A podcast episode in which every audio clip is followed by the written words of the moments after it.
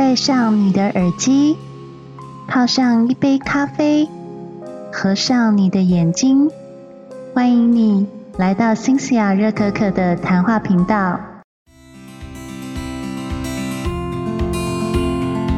晚安，各位听众，大家好，欢迎回到新西亚热可可的谈话频道。好久没有跟大家说书了，将近两个礼拜的时间。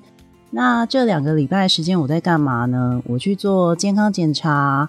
然后看书，在清明节的那个假期，我总共看了四本书，几乎每一天就看掉一本书。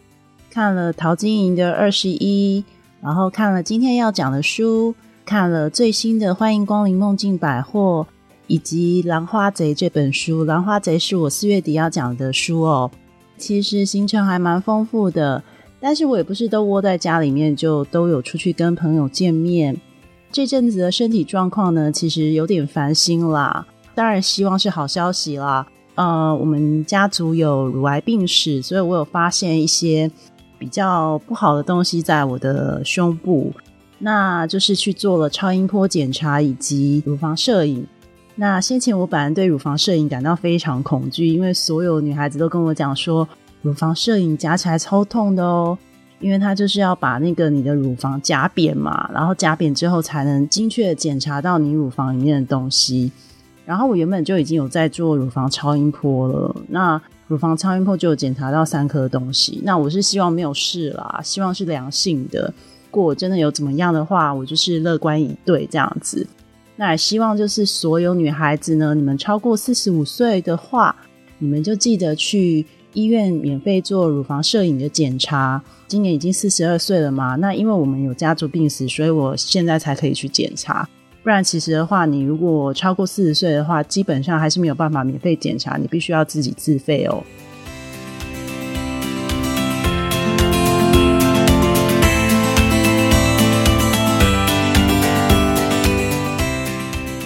好，今天来跟大家介绍这本书，叫做《小狗浅浅》。我相信很多台湾人都没有看过这本书，没错，因为它不是繁体书，它是简体书。所以我有上网查了一下，发现好像没有很多台湾的出版社出版这本书。那我手边的这本书呢，其实是中信出版集团所出版的一本二十周年纪念版的一个珍藏版。它的封面做的非常可爱哦，看得出来是一只拉布拉多，然后是红底封面的，非常可爱。不过，如果你上网打“小狗浅浅”的这几个关键字的话，你会发现，呃，有一些大陆版本的啦，或是呃，有一些国外版本的封面做的，嗯，说实在有点差强人意啦。所以，呃，我会推荐大家买这本珍藏版。然后，这本珍藏版的链接呢，其实在我的频道下方，你们点开来新西亚热可可频道，然后下方有博客来连接，你们可以去点选做购买哦。这本书没有很贵，而且很快就可以看完。那我觉得我个人阅读完之后，我觉得它的内容老少咸宜。嗯，市面上有很多商业理财的书籍嘛，那我觉得这本呢堪称欧洲版的《穷爸爸与富爸爸》，而且我觉得它比《穷爸爸与富爸爸》还要更能够让儿童能够理解如何去好好做理财规划。这本的确就是给儿童看的。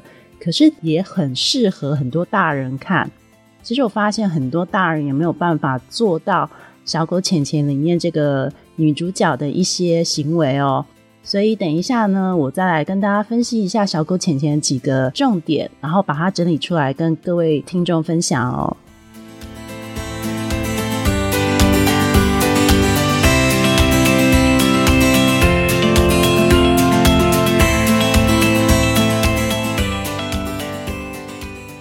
好，我先介绍一下《小狗钱钱》的作者。《小狗钱钱》作者叫做博多费尔舍，那他是一个处女座的，处女座的都很会理财哦。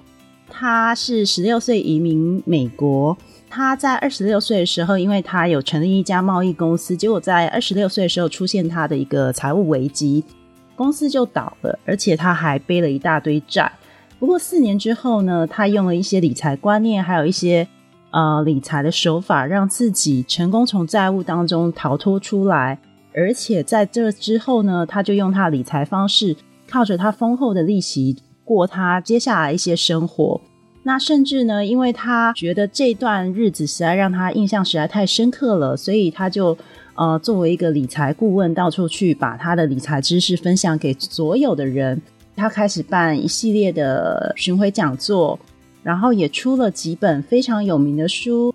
啊，有一本书叫做《财务自由之路：七年之内赚到你的第一个一千万》，这个名字是非常吸引人呢。那这本书呢，我也非常推荐大家去看。如果你现在想要开始规划你的财务人生，你认为你的职场生涯已经到了一个尽头，你需要去规划你的第二人生的话，他的这套书总共有三本书，你都可以去买来看。我觉得也非常浅显易懂，会比较适合是大人去阅读，跟这个小狗浅浅的呃阅读方式是完全不一样的。它里面有很多实际的实物操作法。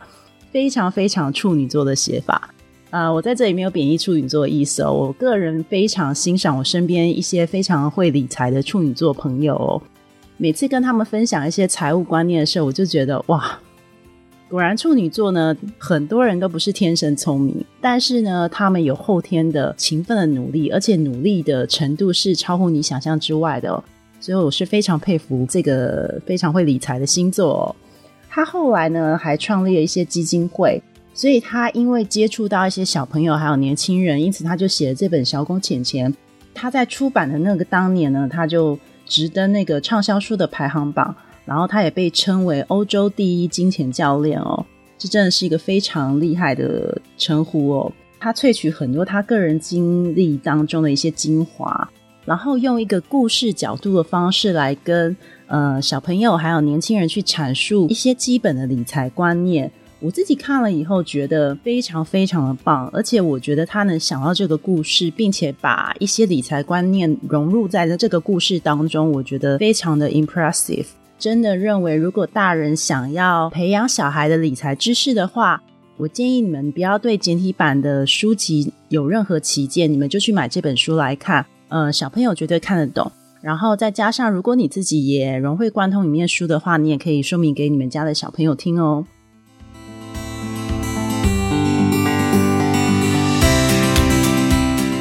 故事女主角周子吉呀，她是一个十岁的小女生哦。他跟他爸爸妈妈住在一起，不过他爸爸妈妈因为财务状况的问题呢，被迫从大房子搬到一个小房子去。他在路上遇见了小狗浅浅，是一只白色的拉布拉多犬。受伤的在路边哦，所以他的爸妈就伸出了援手救了这只小狗。很奇怪的是，当他们家的成员讨论到钱这件事情的时候，白色拉布拉多犬就会出现非常兴奋的表情。所以呢，他们家的人呢就决定取名它叫 Money，也就是小狗浅浅的这个名字的由来哦。那 Money 呢，它刚开始都不说话。然后是直到有一次呢，家里的经济开始出现状况，小狗浅浅就终于私下跟那个小女孩季亚说话了。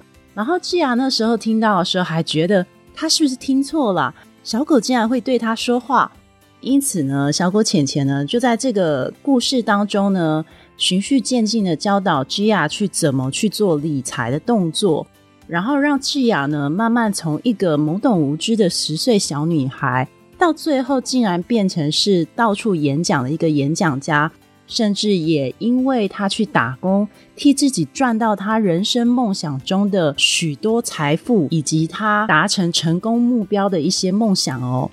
那所以这本书非常的励志，在每一个章节呢，Gia 因为小狗浅浅的关系而认识到的一些贵人，比方说金先生，还有里面的老奶奶，以及他的表哥。还有他的朋友，大家都因为 Gia 的改变以及 Gia 所散发出来的理财观念，大家集结在一起一起赚钱，甚至他也从这些贵人身上学到一些非常宝贵的理财经验。Cynthia 等一下会跟大家分享一下我读到的哪些重点呢？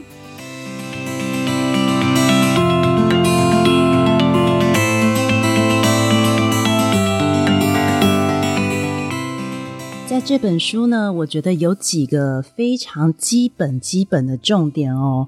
当你要开始执行你的投资计划的时候，你可以做的事情是什么呢？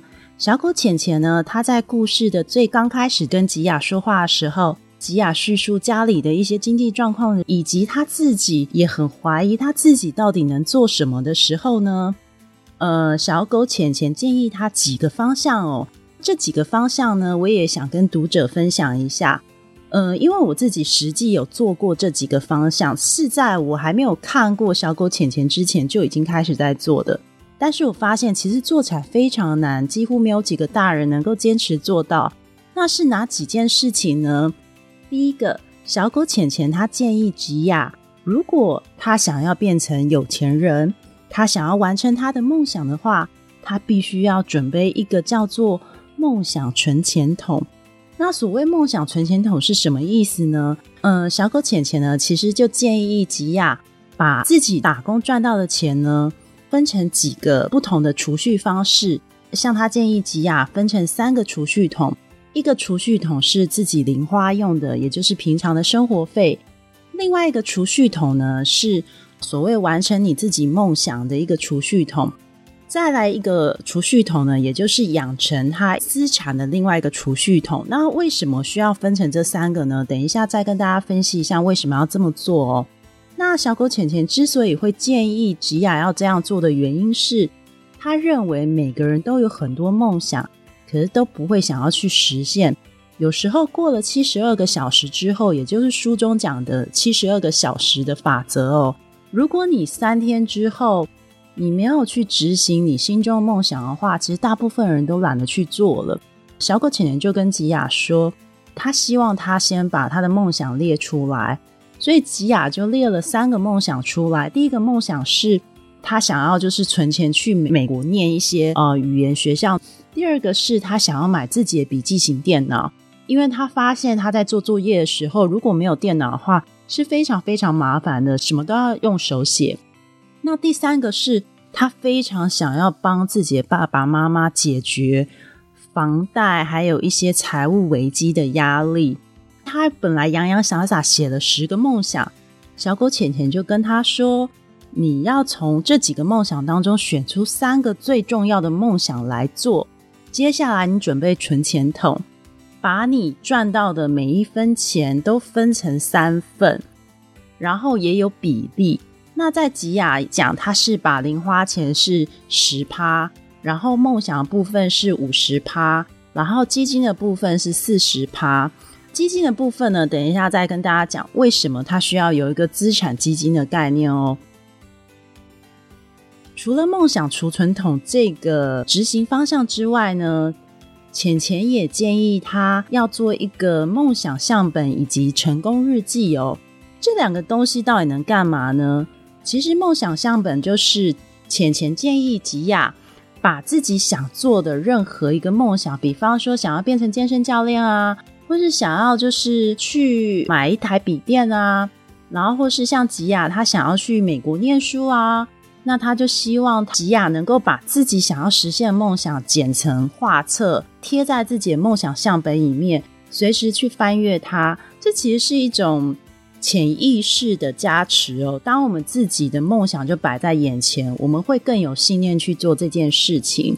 在做这些事情的时候，你必须要告诉自己，七十二小时内你一定要去执行它。不管这个梦想刚开始的起步是有多么的困难。不能给自己借口，也不能告诉自己说这件事情很难，我办不到。你一定是办得到的。再来呢，成功日记就是你可以在开始执行你的梦想的时候，你每天都去写说你今天到底做了哪些事情，是终于解决了一个问题。基亚一刚开始在写的时候，其实他根本不知道自己可以成功做好哪些事情。后来他发现，就是赚钱的方法，从他表哥那边得到一些灵感哦。因为他表哥是从刚开始帮人家送报纸这件事情开始，慢慢累积自己的金钱，所以他就劝他表妹吉雅说：“你一定想得到你自己想要做什么。”吉雅后来就是从帮人家遛狗这件事情哦，慢慢得到一些就是零用钱，然后他也把这些零用钱就。分别放在他的三个梦想储存桶里面，在他做这些事情的时候，他慢慢的，他的成功日记里面也开始有一些成功的事情。比方说，他今天终于获得某某先生的青睐，可以帮他遛狗，然后他获得多少钱，他今天遇到什么什么样的人，帮助了他理解什么样的财务资讯，这些都是可以写在成功日记里面的。我基本上觉得这个方法非常非常的好，我自己也曾经写过，可是我很不好意思跟大家讲说，我写了大概一个月我就放弃写了，因为我觉得这件事情的确是需要坚持下去。就是小狗浅浅也跟吉雅说。不管你现在多忙，你一定每天都可以抽得出十分钟的时间去写成功日记。心想还记得当时我写的不是成功日记，而是呃我每天的回顾日记。然后那个回顾日记就是将生活事件分成四种类型：重要但不紧急，不重要但不紧急。当然最重要就是重要不紧急这个项目啦。所以每天就要写一下，说哦，自己每天有哪些重要不紧急的事情，还有我自己目前的目标是什么，看自己每天是不是有渐渐的达到自己想要达到那个目标。不过后来 C 加一忙起来啊，真的是没有时间去写这个日记。但我觉得这个日记呢，如果能够坚持写下去的话，其实你迈向成功的路就不远喽。心下很惭愧啦，maybe 这就是我的 podcast 目前点阅率还不够的问题，我应该要好好的把这个习惯再找回来哦。再来呢，我觉得成功日记呢最棒的一点就是，当你一页一页的写完你的成功日记之后呢，你回头过了一阵子，maybe 一年后你再去看你的成功日记的时候，你会发现，哎。原来我那个时候蛮厉害的嘛，有些困难的事情我都解决掉了。然后你会发现，你就一步一步的越来越成长，然后越来越茁壮了。我自己在做 podcast 的时候就是这个样子。我刚开始做 podcast 根本就是玩票性质，我后来就是上网去学怎么做 podcast。买麦克风，然后买耳机，买一些东西，然后学习怎么用那个 Adobe Audition，然后学习 Premium 这些东西呢，一个一个克服之后，我现在回头再来看 Podcast 的制作这件事情，是觉得挺有成就感的。当然，每一个学习以及成功的路上都会有跌跌撞撞，你一定会有撞墙期，或是你忽然想要休息的时候。我的方法就是会立刻离开那个状况，然后去做其他事情。回来之后充饱电以后，又是一条好汉，又可以继续做 podcast，又可以继续朝自己的梦想迈进了。目前到现在，我一直很坚持在做就 podcast。先跟大家稍微分享一下我的感觉哦。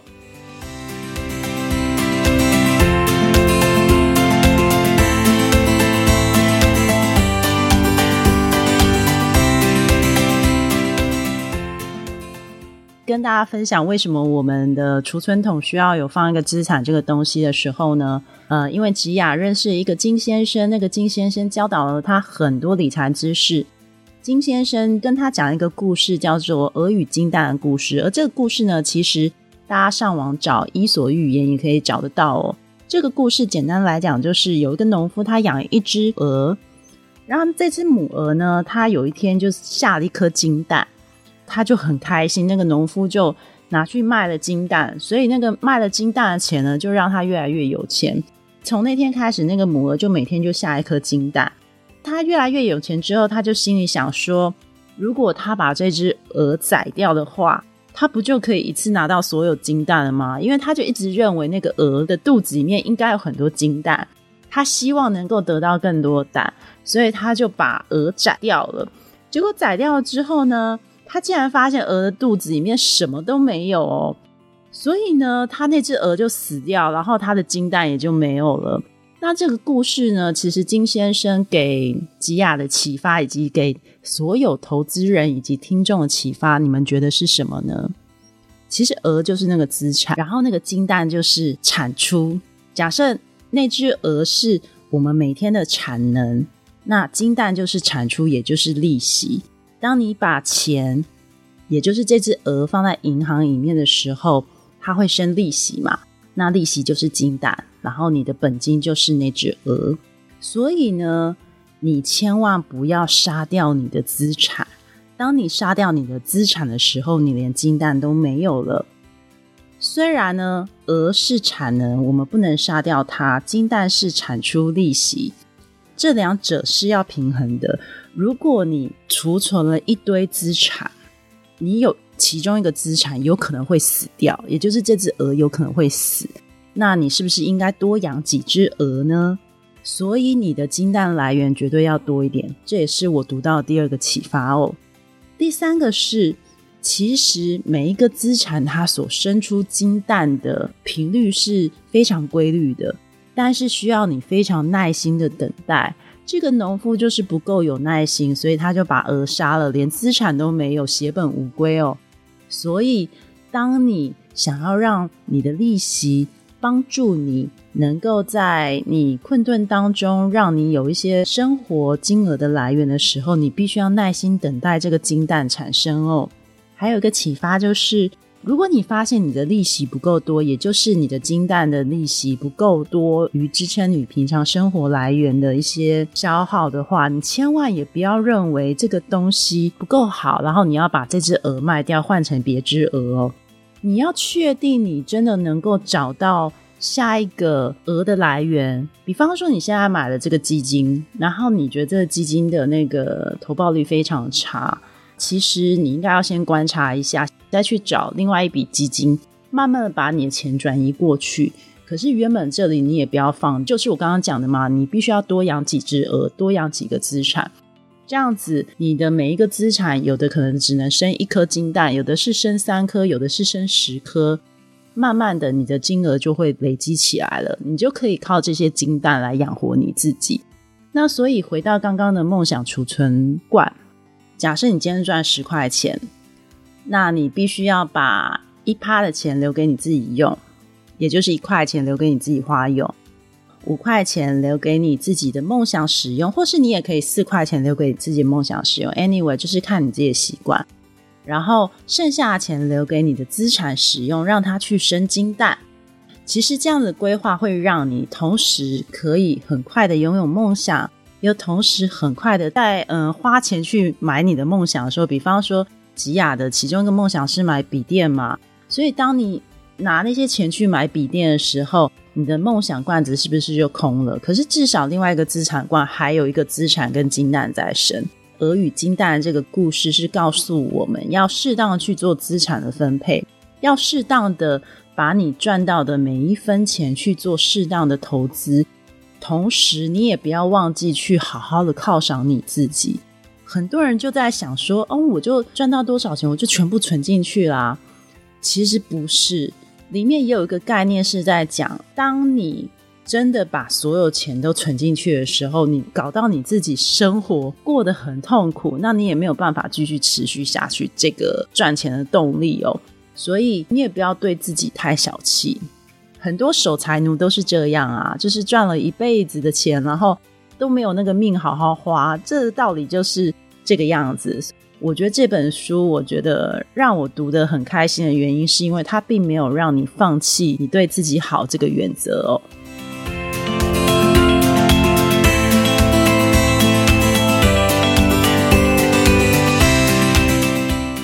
我相信很多投资人或是。呃，熟读商业书籍的人都知道什么叫做七二法则。那我讲这个法则是给一些没有听过这个名词的听众说的。七二法则其实就是在后来呢，吉雅因为参加一个呃类似像是财务投资会的一个社团哦，里面有个老奶奶就教他们这个法则。你要怎么知道你？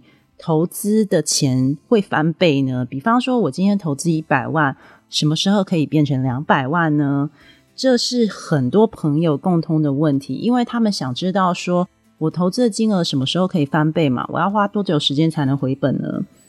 其实这个七二法则可以让你五秒就算出来哦。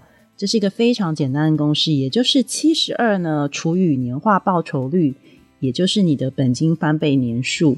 举例来讲。现在年化报酬率如果是两趴的话，那你用七十二除以二就是三十六年，也就是说你需要花三十六年时间，一百万就可以滚存成两百万。但如果年化报酬率是八趴的情况之下呢？你七十二除以八也就是九年，你的一百万元花九年时间就可以存成两百万。所以复利之下的七十二法则是什么样呢？你如果是复利之下的话，举例来讲，你现在手边呢，假设你有一百万的闲钱，然后你距离六十五岁的时候呢，你还有三十年，也就是你现在是一个三十五岁的上班族，你打算等到三十年后退休的时候才去动用这笔钱。假设呢，你这笔钱呢，当时年化报酬率是八趴的话，请问三十年后可以变成多少钱呢？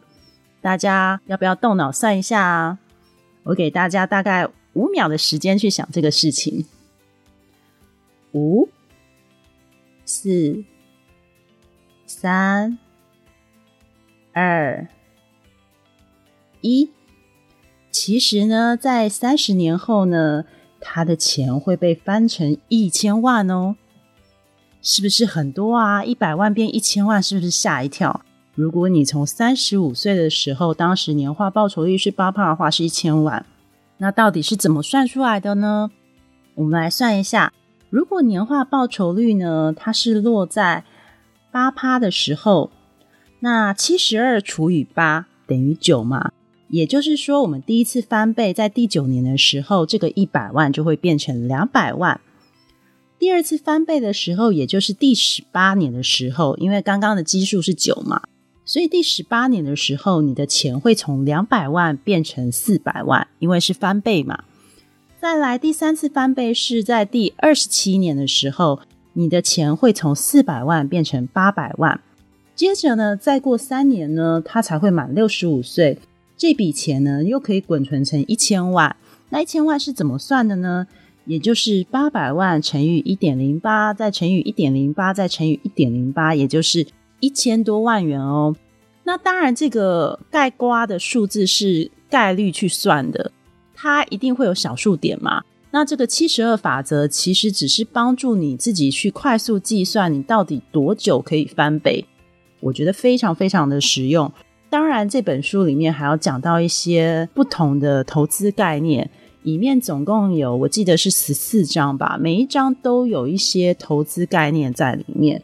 都是非常浅显易懂，然后你跟小朋友去说明，小朋友其实也都是会懂的，所以我真的非常非常推荐大家去买这本书来看。封面是一只狗狗，实在是太可爱了，我实在是对于那种漂亮封面是没有办法割舍的。我当时也是因为被这个封面吸引，然后才去买它，就买了以后就发现说，哎，内容真的是超级棒的耶。因为连我这个非常不喜欢碰钱的人，我都可以看得懂。那我想各位聪明的听众一定也比我还要厉害的啦。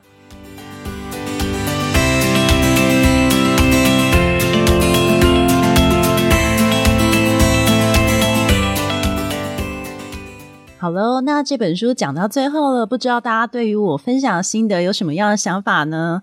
如果你有什么样的想法的话，就在底下留言给我。也不要忘了替新霞热可可频道在上方按关注，或是订阅，或是帮我按赞哦。我有几个频道在 Podcast 这边的话，有 Google Podcast、Apple Podcast、Sound On、First Story、KKBox 这几个频道。还有，如果在 YouTube 上面搜寻新霞热可可，也可以找到我的 Podcast 的音频哦。那希望你喜欢今天我分享的说书。回呢，我会分享《兰花贼》，或是分享《欢迎光临梦境百货二》。我还没有决定好要分享哪一本，但我希望我是分享《兰花贼》啦。《欢迎光临梦境百货》，我想要当成是 bonus，有机会再跟大家分享这两本书籍喽。嗯，希望大家今天过得愉快，也听得开心。晚安，拜拜喽。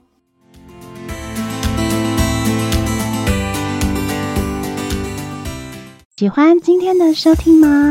欢迎你在新西亚热可可频道上方按订阅、关注，或是赞助我一杯热可可。